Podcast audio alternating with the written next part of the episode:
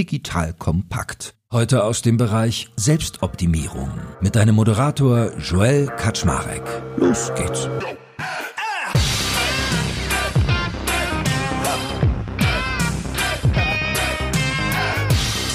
Hallo Leute, mein Name ist Joel Kaczmarek. Ich bin der Geschäftsführer von Digital Compact und heute mal ein spannendes neues Format bei uns. Ich habe mir nämlich vorgenommen, erfolgreiche MacherInnen einmal zu verfolgen. Also ich habe das so Shadowing genannt. Ich möchte sie wie ein Schatten durch ihren Tag begleiten und verstehen, wie sie es eigentlich schaffen, so erfolgreich zu sein und was dazugehört. Ich denke das immer an drei Themensäulen. Die erste Themensäule ist für mich Lebensführung, die zweite Themensäule ist für mich Gesundheit und die dritte ist Finanzen. Das heißt, ich möchte auf den drei Ebenen eigentlich idealerweise verstehen, wie Top-UnternehmerInnen, Top-ManagerInnen arbeiten, funktionieren funktionieren und wie sie es hinkriegen, so erfolgreich zu sein.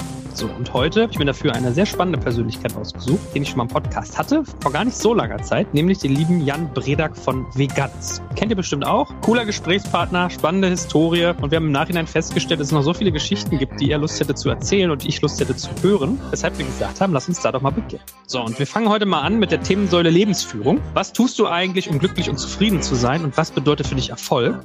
Und darauf aufbauend dann natürlich die Fragen, wie sieht dann eigentlich das das aus, was wir alle mal gemeinhin als Work-Life-Balance bezeichnen. Und that being said, äh, lieber Jan, moin, schön, freut mich, dass du nochmal da bist. Hallo, grüß dich. Wollen wir mal ganz bodenständig beginnen? Wenn du mal so drüber nachdenkst, bevor wir zum Thema Erfolg kommen, was eigentlich für dich Glück bedeutet, was dich glücklich macht. Weil ich habe mich so dabei ertappt, dass ich in der Vergangenheit immer dachte, man muss irgendwie einen tollen Job haben, bei einer großen Marke, groß bezahlt sein. Und ich glaube, viele rennen ja so dem Geld hinterher. Und dann zeigt bei allen irgendwie immer die Erfahrung, ja, das ist es eigentlich nicht. Was ist denn es bei dir? Wie definierst du für dich Glück? Also tatsächlich Geld und später was Macht, beides Dinge, die ich für mich zumindest festgestellt habe, die tragen nicht durchs Leben, zumindest nicht dauerhaft. Ich bin tatsächlich erst durch Veganz in einen Modus operandi gekommen, für mich etwas zu tun, was man selbst gar nicht als Arbeit oder irgendwie, ich muss das jetzt machen, als Belastung empfindet, sondern dass es per se eine Erfüllung ist. Erfüllung aber in mehreren Dimensionen. Nämlich einmal, und da spielt das Thema Geld auch wieder eine Rolle, muss es natürlich die Existenz Existenz ein Stück weit absichern, weil alles andere wäre sich selber in die Taschen lügen. Ne? Also wenn ich davon nicht leben kann, das ist eine idealistische Aussage, aber die trägt nicht. Ne? Also ist klar, man muss davon leben können. Natürlich muss man sich dann fragen, leben, was heißt das, in welchem Standard? Und das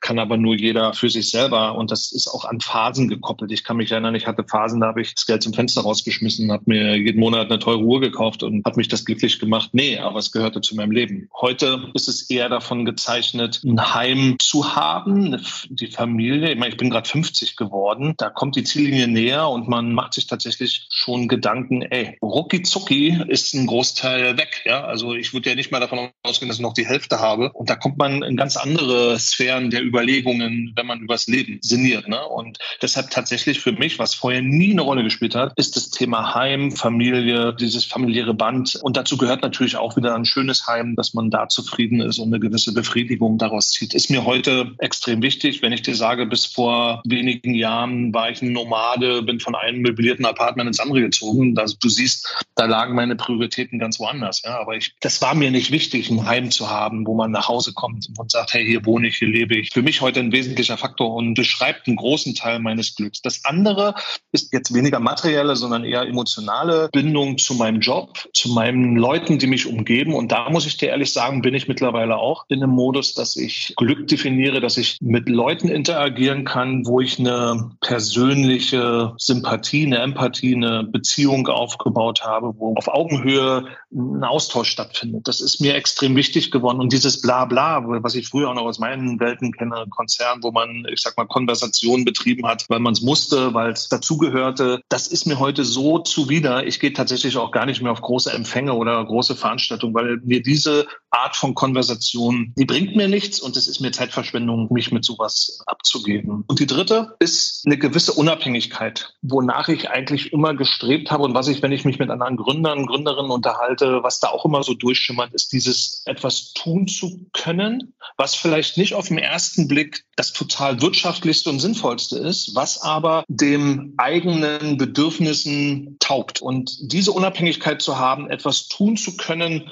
ohne gleich immer gucken zu müssen, oh, kann ich davon leben? Ist das jetzt irgendwie rentabel? Auch mal sagen zu können, hey, ich mache das jetzt. Und dazu gehört natürlich auch, habe ich ja ein Leben gewählt, was auf der einen Seite herausfordernd ist, auf der anderen Seite gibt es mir ein Stück weit Unabhängigkeit, auch jetzt agieren zu können und in andere Dinge investieren zu können, mich mit Leuten auseinandersetzen zu können, die mir taugen und so weiter. Ne? Da schließt sich der Kreis, das, was ich eben schon gesagt habe. Ich habe gerade so überlegt, weil du vorhin meintest, du seist 50 geworden und ich habe immer so gehört, dass es diese Schallmauern gibt im Leben. Ich weiß nicht, ob es so ein männerspezifisches Ding ist, ich glaube aber nicht, dass man bei 40 irgendwie denkt so, oh, komischer Moment und bei 50 haben ganz viele so dieses Ach du Scheiße Erlebnis. Vielleicht kannst du ja mal skizzieren, wie das so bei dir war, wenn du sagst, da ändert sich die Perspektive. Es gibt ja viele Menschen, die so eine zwei Leben führen Gefühl, gefühlt, ja, also dieses ich will wachsen, ich will Erfolg, gib ihn mir jetzt und gib ihn mir schnell und dann kommen irgendwie so Breaking Points und dann switcht man irgendwie um. Wie war das bei dir? Na, ich hatte so meine erste Phase bis 35, da war ich so der Karrierist, äh, der so in einem großen Corporate Streben Geld macht, wobei, wie gesagt, am Anfang war es Geld, äh, zum Ende war Geld sogar nebensächlich, da ging es eher um Macht. Und ab 35 kam bei mir der Bruch und da bin ich in diese mehr sinnvollere Thematik abgedriftet, bin auch mal eine Zeit lang esoterisch mit meiner damaligen Frau, die war in der Sekte, bin da abgetaucht, ja, also völlig aus meinem bisherigen Leben gerissen. Aber es war total cool, diese Erfahrung zu machen, weil es war zwar zwei Extreme aus dieser Corporate-Welt, völlig künstliche Welt, äh, geliehene Machtsymbole etc.,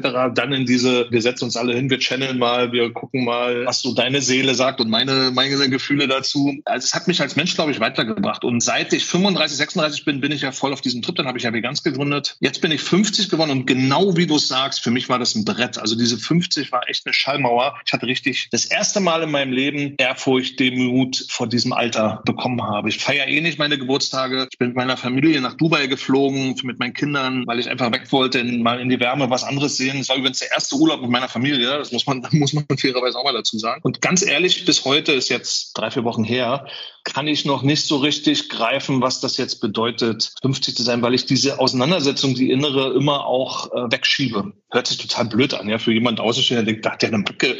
Meine Frau hat zu mir gesagt, Jan, geh mal anders ran. Sei doch dankbar für jedes Jahr. Es gibt viele Menschen, die werden gar nicht so alt oder nicht in dem Setup, wie du alt wirst. Ja, ja kann ich mich mit anfreunden, aber es überzeugt mich auch nicht hundertprozentig. Ne? Das ist schon irgendwie, man sieht, wie endlich alles ist. Aber jetzt kommt was ganz Wichtiges, was zum Glück dazu gehört, was ich vielleicht noch als Abbinder zum Glück vorhin sagen kann. Ich für mich kann heute, wenn ich morgen tot umfalle, könnte ich sagen, ich habe ein erfülltes Leben gehabt. Ich muss nicht, ich würde nichts nachtrauern. Ich habe, glaube ich, meine, meine Möglichkeiten genutzt. Ich, und ich glaube, das gehört zum Glücksein dazu. Wenn ich das Gefühl hätte, ich war jetzt nur 20, 25 Jahre da, habe meinen Job gut gemacht und so und so ein begrenzter Raum, wo ich mich bewegt hätte, was ich heute oft bei meinen Ex-Kollegen sehe in dem Corporate-Welt, äh, die 25, 30 Jahre einen guten Job machen, die gut Geld verdienen, ist alles da, ja, Familie, Häuschen im Grünen, alles toll, aber sie sind halt immer in dieser Welt gefangen und sind und ich bin so dankbar und froh, dass ich da mal einen Step rausmachen konnte, vieles andere kennenlernen durfte, viele Rückschläge natürlich, aber es gehört dazu und deshalb könnte ich heute sagen, nee,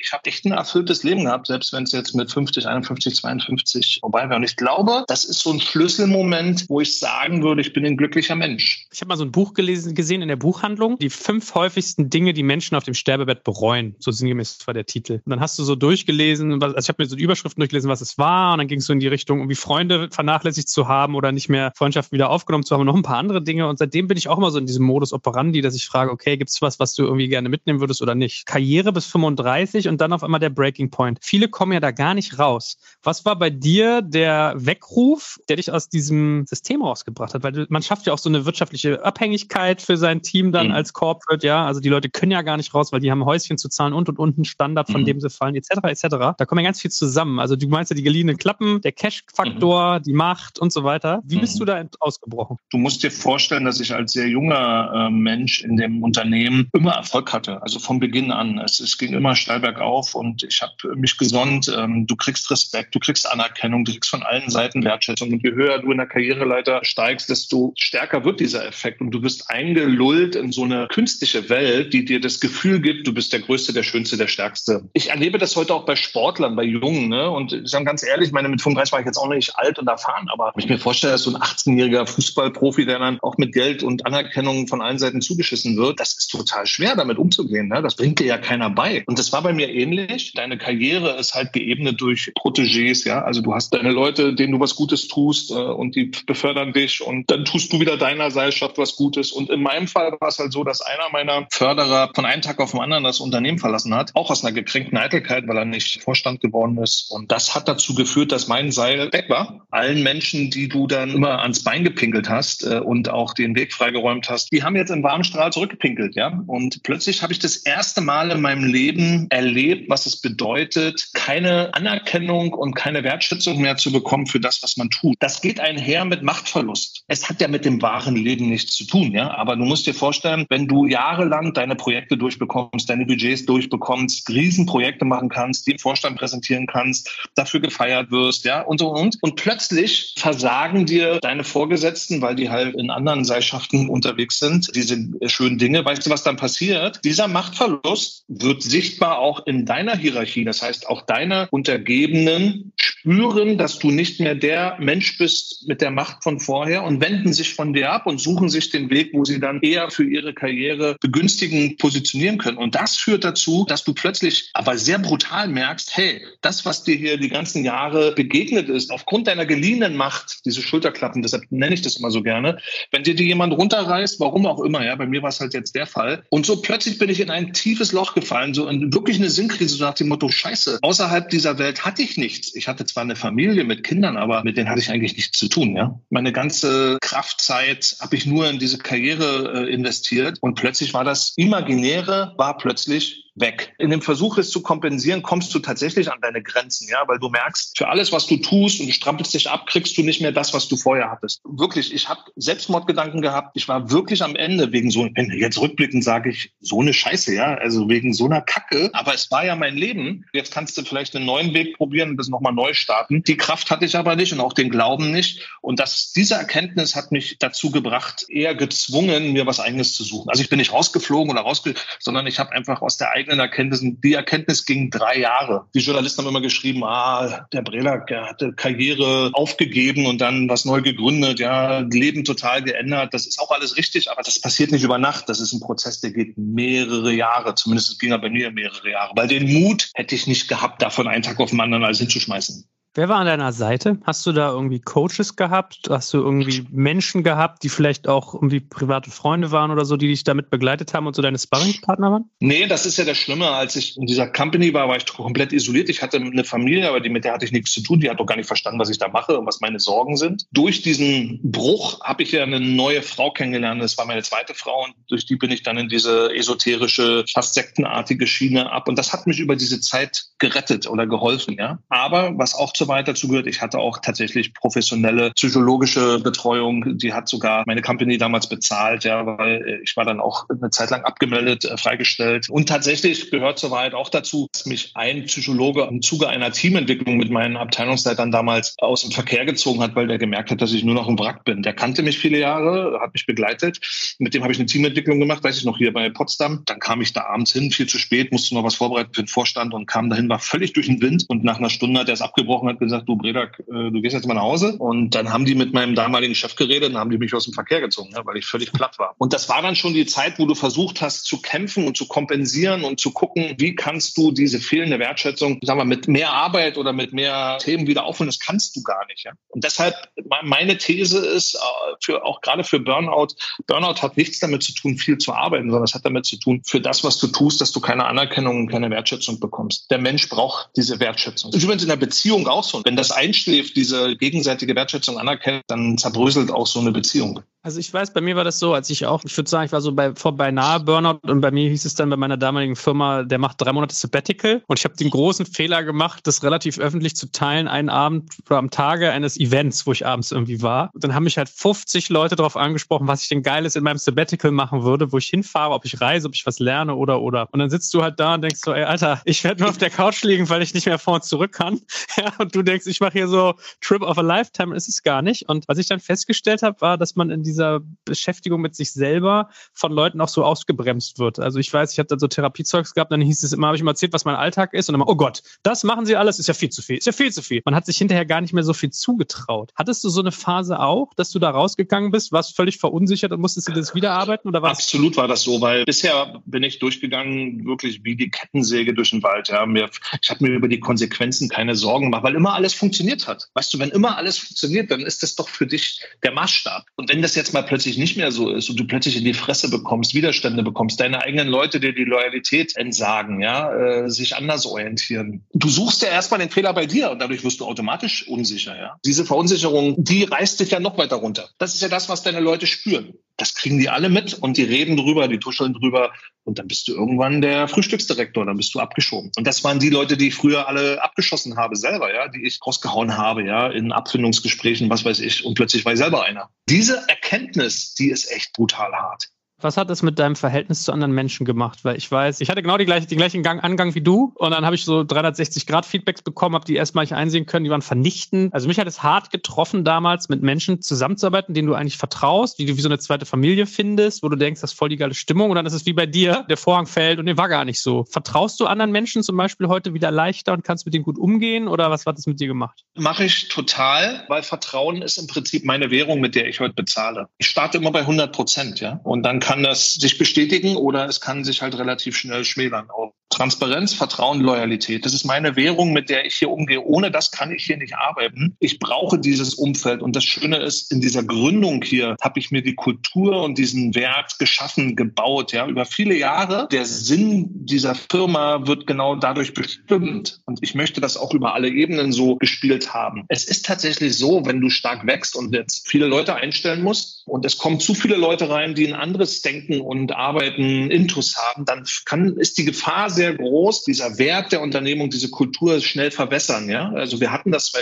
14, 15, als wir hier 100 Leute innerhalb weniger Wochen eingestellt haben, da war die Firma am Kippen, weil, weil diese Kultur hier komplett kaputt gegangen ist. Und ich habe mir geschworen damals, 2018 äh, habe ich dann wieder einen Turnaround hingelegt mit wenigen Führungskräften, wenigen vertrauten Leuten hier. Dann habe ich mir geschworen, also ich werde niemals, nie mehr meinen Fokus weglegen von dem Thema Kultur und Wertesystem in einer Firma, weil das ist am Ende, auch wenn es ein sehr langfristiges Thema ist und natürlich Finanzierung und sowas immer wichtiger ist, Einkauf und so, ne, Verkauf, wie viel Sales, wie die Saleszahlen sind, das scheint immer mehr Priorität zu haben. Langfristig für den erfolgreichen Fortbestand einer Firma oder überhaupt Existenz ist das Thema Kultur und das Wertesystem. Das zu erhalten und weiter aufzubauen, das ist ja kein Prozess, wo man sagt, jetzt bin ich fertig, ja, wo man sagt, so geschafft, sondern es ist ja ein ständiges dran arbeiten und ich bin so konsequent, wenn ich merke, dass hier Leute, auch die wirklich hochqualifiziert sind und die sich richtig engagieren fachlich, wenn ich merke, dass die kulturell nicht in die Unternehmung passen, dann muss ich mich von denen trennen. Das ist so, ja. Also es ist teilweise schon sehr schmerzhaft gewesen, aber das hat für mich mittlerweile einen viel größeren Stellenwert bekommen aus der Erfahrung der 30 Berufsjahre, ja, die ich jetzt habe. Unterhältst du zu deinem Team, deinen Kolleginnen und deinem Führungsstab Freundschaften? Lässt du die nah an dich dran oder hast du eine professionelle Barriere zwischen deinem privaten Jan und dem Berufsjan? Nee, ich bin sehr authentisch. Also tatsächlich Freundschaften entwickeln sich, wenn sie sich entwickeln. Ja, also das ist ja eine Gegenseitigkeit. Ne? Das kannst du ja nicht erzwingen. Aber ich habe jetzt keine künstliche Barriere im Corporate-Umfeld. War das so? Da haben wir uns ja alle gesiezt. Heute ist es übrigens anders, ja. Wenn ich das so höre von meinen Ex-Kollegen, da ist jetzt auch per Du und keine Krawatte mehr und alles so ein bisschen legerer, alles cooler. Aber es ist trotzdem was anderes als hier in unserem Umfeld, ja. Sei doch mal ehrlich, du kommst ja aus dem Corporate-Umfeld. Die meisten Leute spielen doch eine Rolle da. Die sind doch gar nicht ich selber oder sich selber. Die, die spielen eine Rolle, weil sie in die reingedrängt werden, ja. Sie sind dann der Teamleiter, der Abteilungsleiter, der Bereichsleiter, Sachbearbeiter, Sachbearbeiterin und dann haben sie ihre Rolle und sobald sie in die Firma reinkommen, und das ist doch anstrengend, oder? Ich habe ja gar keinen Corporate Background. Ich bin ja wirklich eigentlich immer eher so in der Unternehmerwelt lustigerweise gewesen. Ich habe dann auch festgestellt, dass ich dafür nicht tauge. Aber ich habe so ein paar Gespräche gerade im Hinterkopf, wo ich mit Digital Compact irgendwie so Sponsoring-Gespräche geführt habe. Und dann haben die mir Geld geboten, um Dinge zu tun. Dann habe ich denen gesagt, sagst du, ich würde dein Geld echt total gerne nehmen, aber ich kann die Leistung, die du von mir willst, entweder nicht bringen oder ich kann sie dir bringen, das kann jemand anders besser und darum will ich es nicht machen. Ich kann dir aber was anderes anbieten. Und ich habe dann immer gedacht, jetzt ist das Ding verloren, was komplett okay gewesen wäre, ja. Und ich fand das so lustig, wenn diese Leute ankamen und gesagt, Joel, es ist ja herrlich, wie ehrlich du mit mir bist. Das kenne ich gar nicht. Mit uns lügen alle immer nur an, weil wir haben eine große Marke, es war eine große Bank, erinnere ich mich noch. Wir sind so groß und bekannt und dann kommen alle immer und so weiter. Deswegen, ich kann mir das total vorstellen, wie das aus der Innenperspektive, dann muss es ja noch schlimmer dann sein, ja. Wie gehst du denn heute mit Menschen um, die dich vielleicht schlecht behandeln oder wo du merkst, so Widerstände? Weil ich habe mal um, rumgefragt, gefragt, was würde euch interessieren, wenn man mit Top-ManagerInnen redet? Was wollt ihr wissen? Dann war ein sehr frühes Feedback. Ich würde gerne wissen, wie man so diese internen Widerstände überwindet, weil es gibt ja ganz oft Neider und Politik und Kampf. Manchmal vielleicht gar nicht wissentlich, ja, lustigerweise auch. Ja. Wie machst du es heute? Mhm. Da schließt sich der Kreis zu dem, was du mich eingangs gefragt hast. Ich habe heute die Freiheit und Unabhängigkeit, tatsächlich mich mit Leuten auseinanderzusetzen, mit denen ich das wirklich möchte und kann und die auch wollen. Und die Lebenszeit ist mir dann dafür zu kurz, mich mit Leuten auseinanderzusetzen, die nicht wollen oder die bewiesen haben, dass sie nicht wollen. Also mir geht es jetzt nicht darum, nicht falsch verstehen, ja, wenn jetzt jemand Scheiße gebaut hat oder so. Aber wenn es wirklich um die persönliche Ebene geht, wenn es um solche Dinge geht, die du angesprochen hast, dann ist bei mir relativ schnell der Riemen runter, ja. Und das gilt für mich privat als auch in meinem beruflichen Umfeld, was ja bei mir eh sehr verschmolzen ist, ja, wie du ja schon hörst. Was nicht immer einfach ist, weil man ja auch manchmal als Person und nicht als Veganz wahrgenommen werden möchte. Ich habe die Freiheit und das Glück, mich hier ausleben zu können können und mich nicht verstellen zu müssen. Ich bin extrem enthusiastisch, begeisterungsfähig für das, was ich tue, ja. Überzeuge auch gern Leute, ja, davon und das auch sehr emotional. Aber ich lasse mich auch gern überzeugen. Was ich nicht mehr bin, das würde ich wirklich für mich in Anspruch nehmen. Ich spinne keine Intrigen und lasse Leute über die Klinge springen. Das widerstrebt heute komplett meinem Naturell. Ähm, und das wissen die Leute. Die wissen immer, woran sie bei mir sind. Natürlich gibt es da immer Reibereien und Auseinandersetzungen. Aber das Wichtigste ist, dass wir die Menschen nicht für ihre Entscheidungen in Senkel stellen, platt machen. Die sollen schon verstehen, wenn es einen Fehler gab definitiv. Der muss auch gefleckt werden und aber nicht im Sinne von, du bist der Arsch, du hast den Fehler gemacht, du musst dafür gerade stehen. Das ist nicht der Sinn und Zweck dieser Sache. Und nur so kann dieses Vertrauen wachsen, was dann dahin führt, dass die Leute wirklich eigenverantwortliche Entscheidungen treffen. Ja, ich finde, es gibt immer so Führungsmomente, wo man merkt, oh, hier geht gerade was schief. Das ist auch in Erziehung ganz oft so, finde ich. Wenn deine Kinder was machen, du merkst so, jetzt muss ich reingehen, ansonsten wird es noch schlimmer nach hinten draus und da braucht man halt Durchsetzungsvermögen. Was mich mal interessieren würde, ist, machst du dir oft Sorgen? Sorgen mache ich mir für mich alleine im, insgeheim, aber ich äh, trage sie nicht nach außen, zumindestens wenn dann nur wieder authentisch im Sinne von, dass ich mit Leuten darüber reden möchte. Ich bin jetzt nicht der Mensch, der griesgrämig in der Ecke sitzt und nur das Schlechte sieht. Dann kannst du mich eher woanders einsortieren. Der Optimist, der immer das Gute sieht und die Chancen sieht und nicht die Risiken, die Risiken vielleicht sogar ab und zu mal vergisst. Alles, was, was man tut, heute auch in der Rückschau, hätte ich totreden können, ja. Ich hätte immer was gefunden, was die Sache äh, tot argumentiert hätte. Immer. Ich habe es trotzdem gemacht. Einfach machen. Und ich glaube, das unterscheidet einen Unternehmer von einem Nicht-Unternehmer. Wir enablen im Prinzip die Leute, diesen Mut zu finden, es zu tun. Bist du so geboren oder gab es irgendwas, was dich so gemacht hat? Ich habe es ja quasi studiert im Leadership, habe selbst ein, ein, Führungsmodell mitgebaut, was das genau vorlebt. Ich habe viel von Götz Werner gelernt, dem DM-Gründer, der war ja mein Pate. Aber schon bevor ich ihn kennenlernen durfte, war ich schon an seinen Büchern, an seinen Ausarbeitungen zum Thema Führung fasziniert. Also weil sie sie Führung den Mensch in den Mittelpunkt stellen. Diese Eigenschaft der Menschen, dass man da nicht dran zweifelt von vornherein, da, da kommt wieder zu deiner Frage, vertraue ich, ja? Also deshalb gebe ich den Menschen genau dieses Vertrauen, damit sie die Chance haben, einen guten, sicheren Boden haben, ihre Stärken zu entfalten und vielleicht, wenn man Schwächen hat, die dann gar nicht so zur Geltung kommen lässt, ja? Also ich kann dir empfehlen, die Stille Revolution, das ist ein Film, kannst du dir bei YouTube angucken, da ist viel von dem drin und die, viele der Protagonisten, die Wissenschaftlichen da, die kenne ich auch, habe ich selber viel gemacht oder einiges gemacht. Guck dir den Film mal an, der ist teilweise sehr langatmig, geht auch sehr lange, aber die Essenz daraus ist genau das, was ich lebe. Jetzt haben wir viel über Glück geredet. Was bedeutet denn umgekehrt für dich Erfolg? Götz Werner hatte mal zu mir gesagt, du musst aufpassen als Unternehmer, dass du die Balance findest zwischen Tagträumer und Realist. Du darfst in deinen Träumen als Visionär niemals ganz die Realität ausblenden, aber du musst sie so weit ausblenden, dass es deine Tagträume zulässt. Niemals, nie habe ich bisher erlebt, dass es dann am Ende auch so in der Realität entstanden ist. Aber die Richtung stimmt zumindest. Ja? Du hast was Neues geschaffen, die Leute feiern das, die finden es gut und das ist für mich die größte Bestätigung. Da geht nichts drüber. Das hat doch nichts mit Geld zu tun. Erfolg heißt jetzt nicht, äh, dass das jetzt viel Geld einspielt. Das ist einfach, du hast es geebnet, du hast es auf den Weg gebracht. Ich glaube, ich weiß, was du meinst. Ich habe auch oft so Momente, ich mag einfach gerne Dinge zu tun, die andere, wo denen die Fantasie vielleicht fehlt oder auch irgendwie so der Antrieb. Das sind manchmal ganz banale Dinge. Ich habe zum Beispiel bei uns im Hof, haben wir so ein Garagentor und das quietscht immer wie Sau, wenn das aufgefahren wurde, ewig lange, seine 30 Sekunden. Dann sitzt du da, guckst dich so um und denkst, hier gucken irgendwie 40, 50 Wohnungen auf dieses scheiß Garagentor und keiner von euch Fickern da oben kommt mal auf den Gedanken, mal eine Flasche Öl zu nehmen und runterzugehen. War das erste, was ich da gemacht habe. Und ich finde, so gibt es ganz viele Dinge im Leben, das kannst du aufs Unternehmerische auch übertragen. Keiner von euch Ficker da oben oben kommt mal auf die Idee, dieses und jenes Tool zu machen oder vegane Schokoriegel, die Proteine enthalten oder, oder, oder. Ne? Das ist so. Es hat nicht nur was mit vegan zu tun. Klar, als Unternehmer wird man oft hier äh, mit der Firma jetzt in Verbindung gebracht, aber es hat ja auch was mit deinem Leben. Wie gestaltest du dein Umfeld? Ja, da hast du auch Ideen, ja, im Kleinen mit deiner Familie. Wie machst du das? Wie gestaltest du deine Geldanlagen? Ja, äh, wie gestaltest du die Zukunft deiner Kinder? Also es zieht sich ja wie ein roter Faden durch dein ganzes Leben und du musst für alles irgendwie kämpfen. Es passiert ja nichts von alleine. Ich finde ja auch mal ganz schön, die Leute äh, wollen ja alle Erfolg, die streben ja alle nach. Aber ich glaube, was viele Menschen nicht verstehen ist, dass Erfolg immer realisierbar ist, aber einen Preis hat. Und es können ja ganz unterschiedliche Dinge sein. Was würdest du denn sagen, welchen Preis oder Preise hast du bezahlt für deine Erfolge?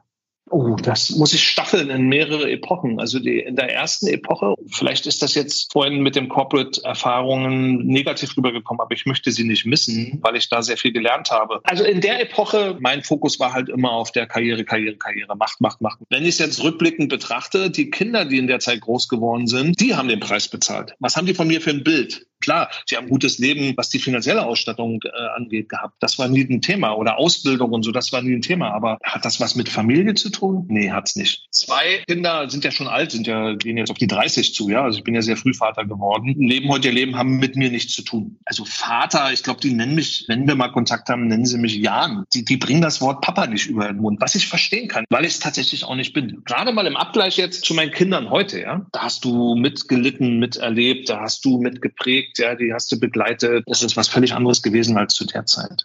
Preis bezahlt in der zweiten Epoche. Alles, was mit der Firma zu tun hat, wie ich dir vorhin schon gesagt habe, ist ja dann auch Teil der Familie gewesen, der Auseinandersetzung hier. Wenn was gut war, haben wir uns damit auseinandergesetzt. Also ganz anders als in der ersten Epoche, wo ich im Prinzip beides voneinander entkoppelt habe, Familie und Business, ist es jetzt integraler Bestandteil. Insofern ist das auch ein Preis, den man zahlt. Es dreht sich alles um die Firma irgendwie, weil die, die ist Teil unseres Seins. Und Gott sei Dank haben alle meine Kinder, die fast alle auch in der Firma irgendwie arbeiten, die sind so infiltriert von diesem Unternehmertum. Ist das ein Preis, den sie bezahlen oder ist das etwas, was einfach ihr Leben von Anfang an geprägt hat. Hätte man sie da freier laufen lassen und freier entscheiden lassen sollen? I don't know. Ich finde einfach wichtig, sowas mal zu thematisieren, weil ich so viele Karrieristen sehe, auch so in der Beraterwelt, die halt so ein Leben, glaube ich, führen und da halt nie rauskommen. Dann zweite Ehe, dritte Ehe und so weiter und so fort. Also mir hat das sehr, sehr viel Spaß gemacht und ich danke dir ganz, ganz herzlich für deine Offenheit und Ehrlichkeit und dass du da so einen Seelenstrip, dies würde ich fast sagen, sogar hingelegt hast. Mich würde total freuen, wenn wir das nochmal fortsetzen, weil wie gesagt, ich habe hier noch so viele Zettel mit Dingen, die ich dich gerne fragen würde. Vielleicht ergibt sich ja nochmal eine Gelegenheit. Dann danke dir für den Moment, bleib gesund und bis zum nächsten Mal. Mach's gut, mein Lieber. Danke fürs Zuhören beim Digital Kompakt Podcast. Du merkst, hier ziehst du massig Wissen für dich und dein Unternehmen heraus. Wenn du mit uns noch erfolgreicher werden möchtest, abonniere uns auf den gängigen Podcast-Plattformen. Und hey, je größer wir werden, desto mehr Menschen können wir helfen. Also erzähl doch auch deinen Kolleginnen und Kollegen von uns. Bis zum nächsten Mal.